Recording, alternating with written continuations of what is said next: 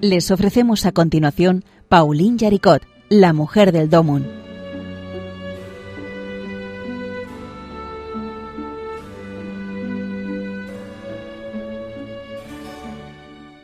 Un programa dirigido por Obras Misionales Pontificias de España.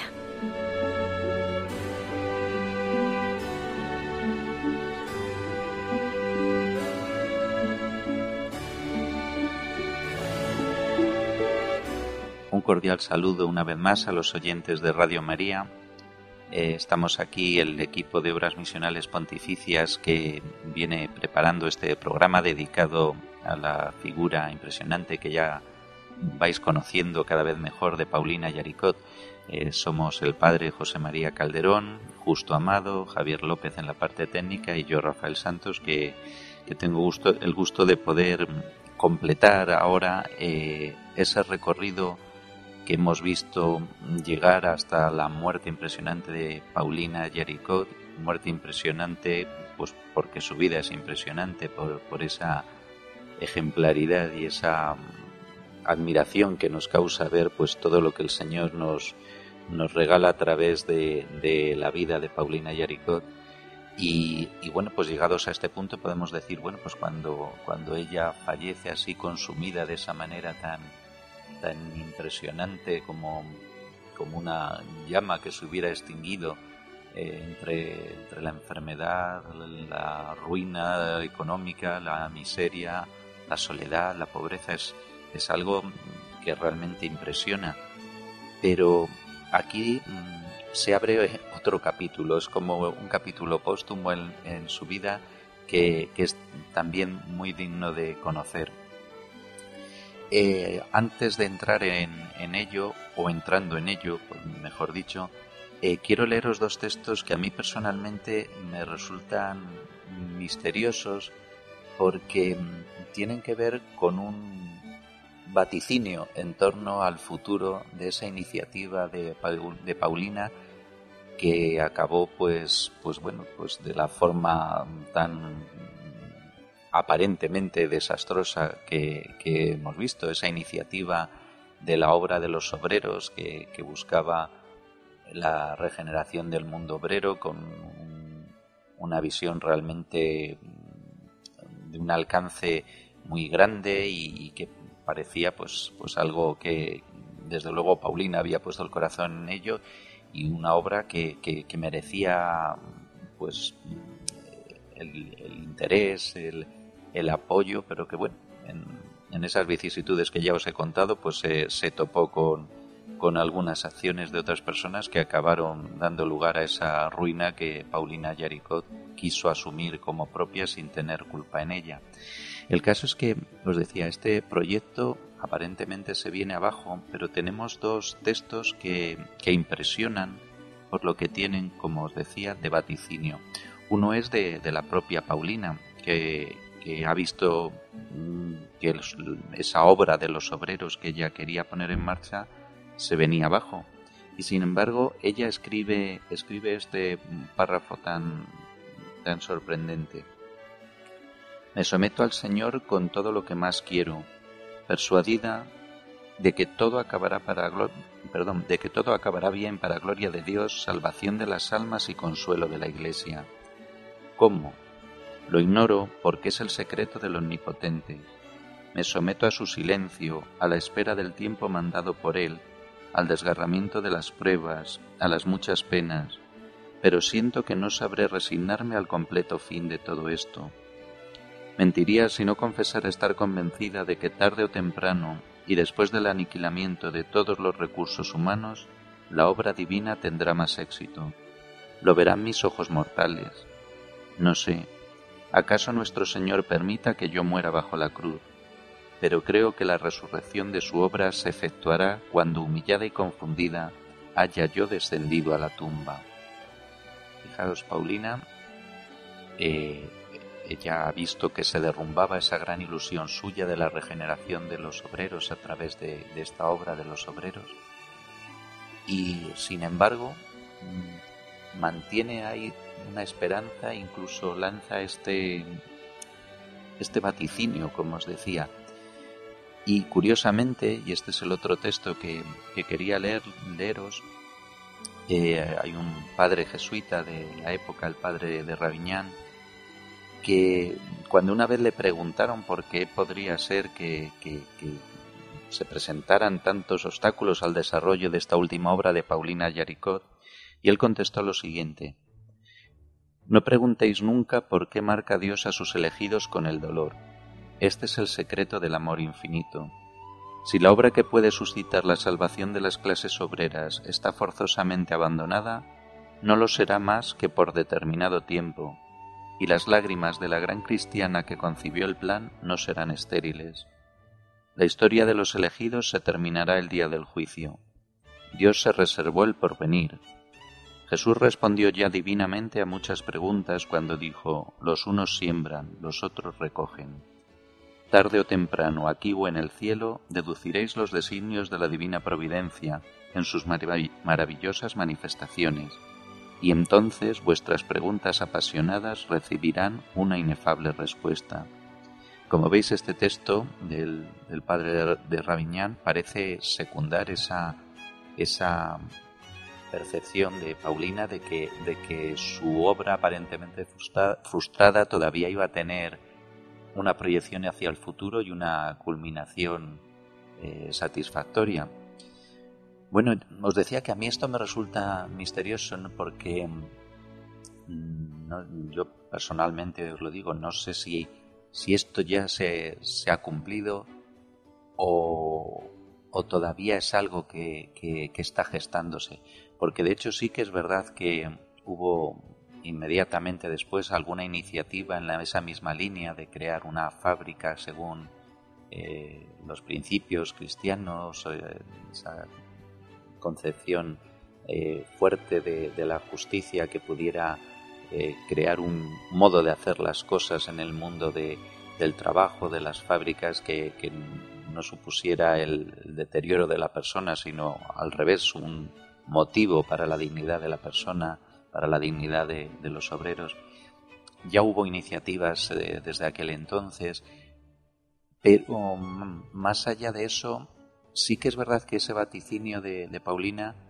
eh, puede verse, ya digo, no sé si, si eh, cumplido ya del todo o cumpliéndose progresivamente, precisamente en la gran labor en favor de los obreros que desde entonces van a emprender las asociaciones católicas y la propia doctrina social de la Iglesia, porque eh, esta doctrina social de la Iglesia, quien va a, exponerla ya de una manera pues muy clara y muy nítida en medio de, lo que se va gestando en el mundo contemporáneo es el Papa León XIII en el año 1891 en esa encíclica Rerum Novarum a la que ya nos hemos referido varias veces. Y, esa doctrina social de la Iglesia, pues desde entonces, desde 1891, años después de, Paulina ya, pero la van a continuar los papas posteriores y ahí podemos mencionar muy especialmente a Pío XI y a San Juan Pablo II, ya cerca de nosotros, cada uno con, con una encíclica también eh, eh, que, muy claramente sigue en esta línea de, de ahondar el camino abierto por Rerum Novarum de, de León XIII. Bueno, pues, pues sí, o sea, ahí, ahí vemos cómo se va, se ha cumplido o se va cumpliendo esa, esa obra aparentemente frustrada, pero en absoluto terminada ahí, que fue la obra de los obreros de, Paulina. La verdad es que la doctrina social de la Iglesia es una auténtica luz en, todo este camino del mundo del trabajo y, bueno, ahí Paulina mm, fue una, una anticipación realmente espectacular la que aportó. Bueno, después de esto, que no quería dejar de, de deciroslo porque, como veis, eh, pues da mucho que pensar, eh, volvemos otra vez a situarnos en lo que es el momento de la muerte de Paulina y eh, vemos que pasados unos 15 años de silencio, por fin, poco a poco, se va abriendo el camino la verdad.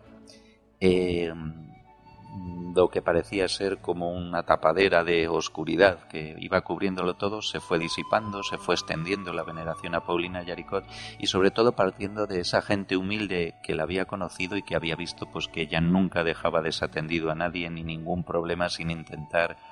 mm, buscar una solución pidiéndole a Dios esa luz en la oración de qué hacer. El hecho es que en el año 1879, recordamos que Paulina había muerto en 1862, justo a comienzos de ese año,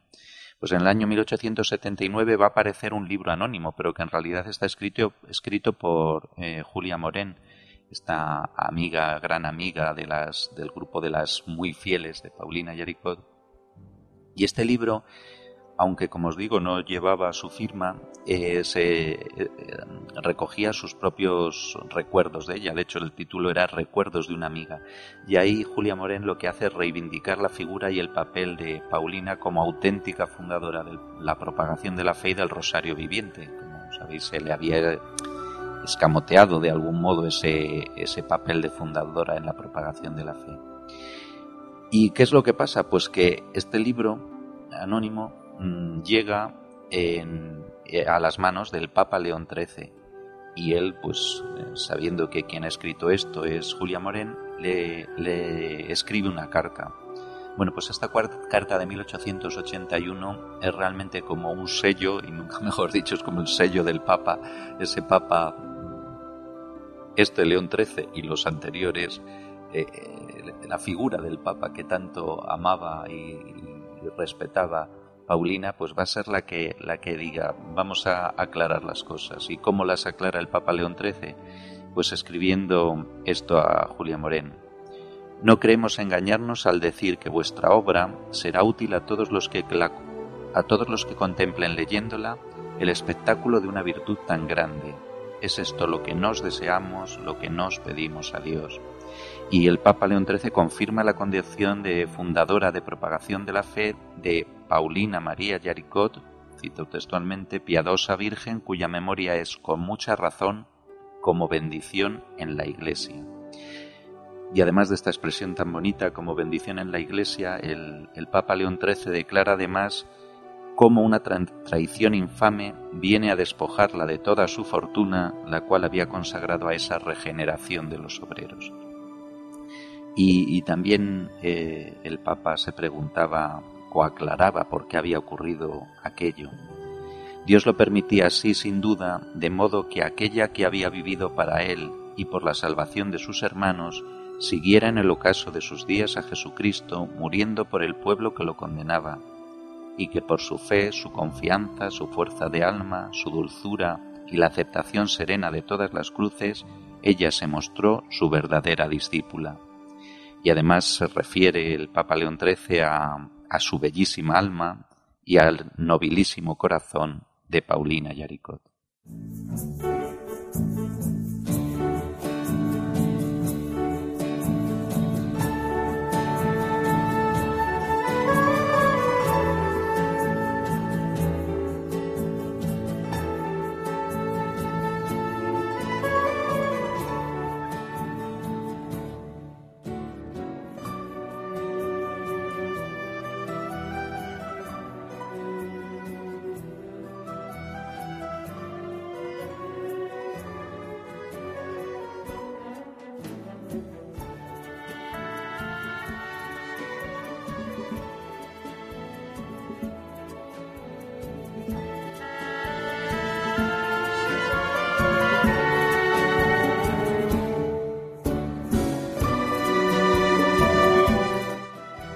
Después de esta intervención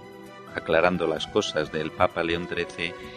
ya eh, Julia Morén se ve animada a publicar su obra ya ampliada y ya con su firma. Eh, y, esta nueva versión ampliada de, del libro es, son dos volúmenes, La vida de Pauline Jaricot.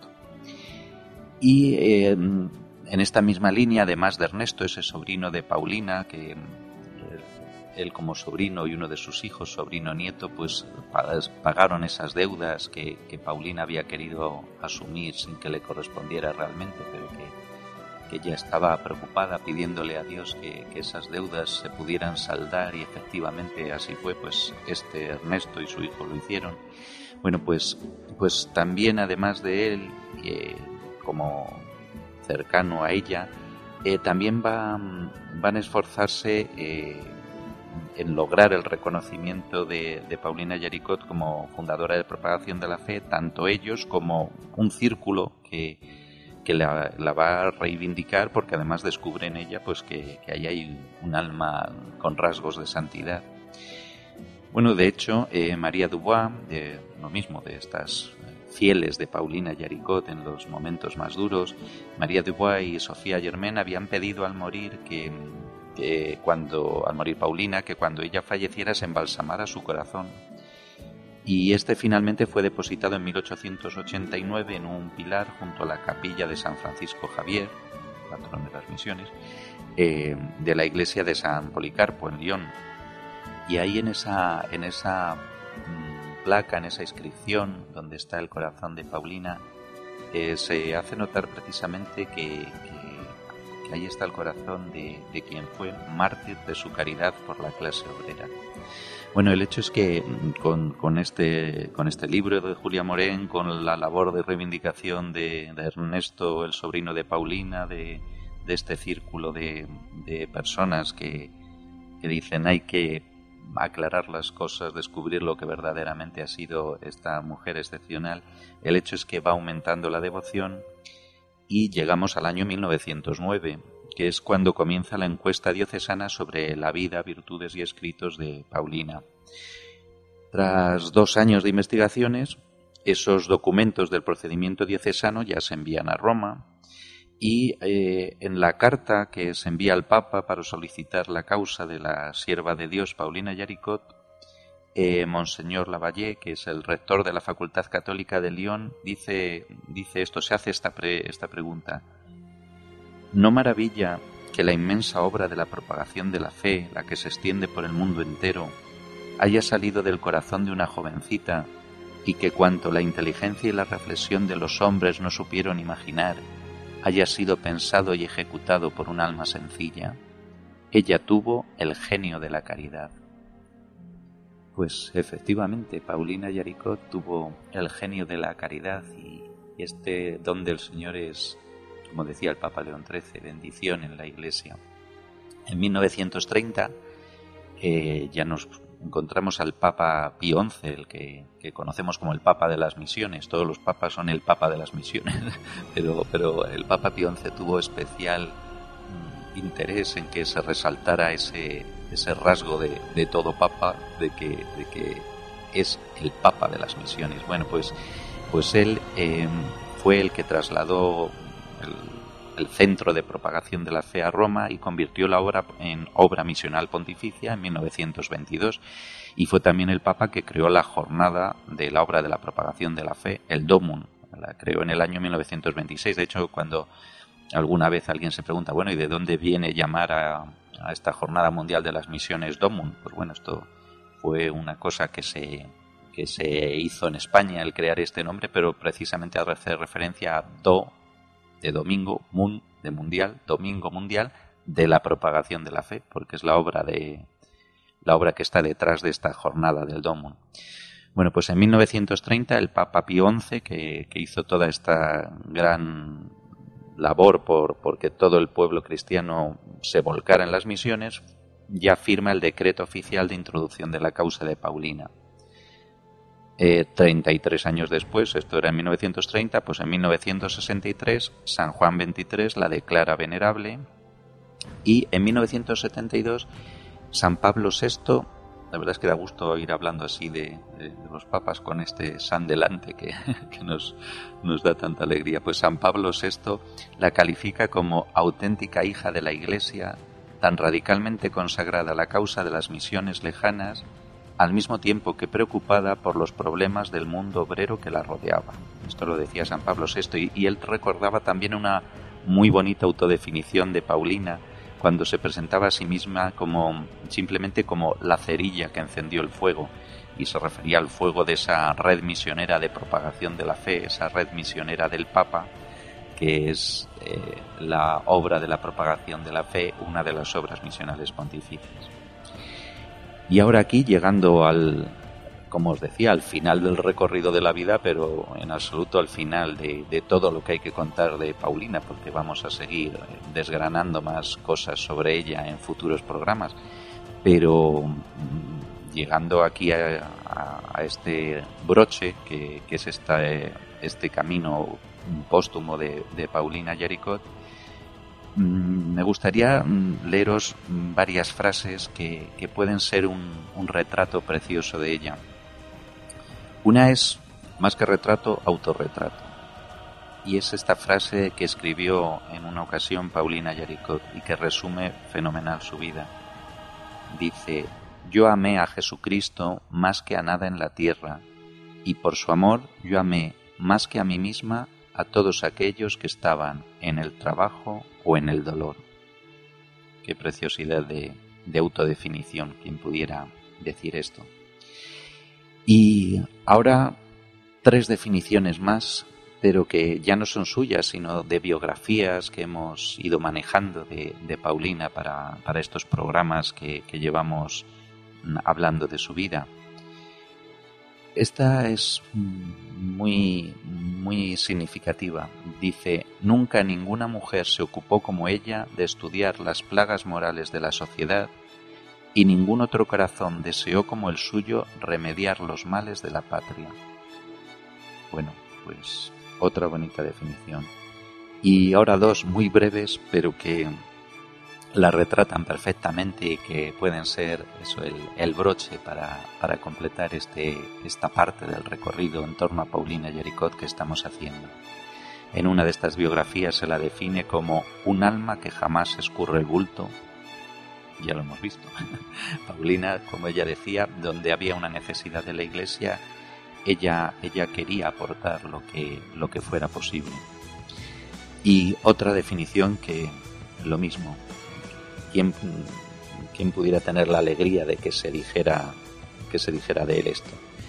Eh, de Paulina Yaricot se, se decía en una de las biografías, hizo el bien, ayudó a hacerlo.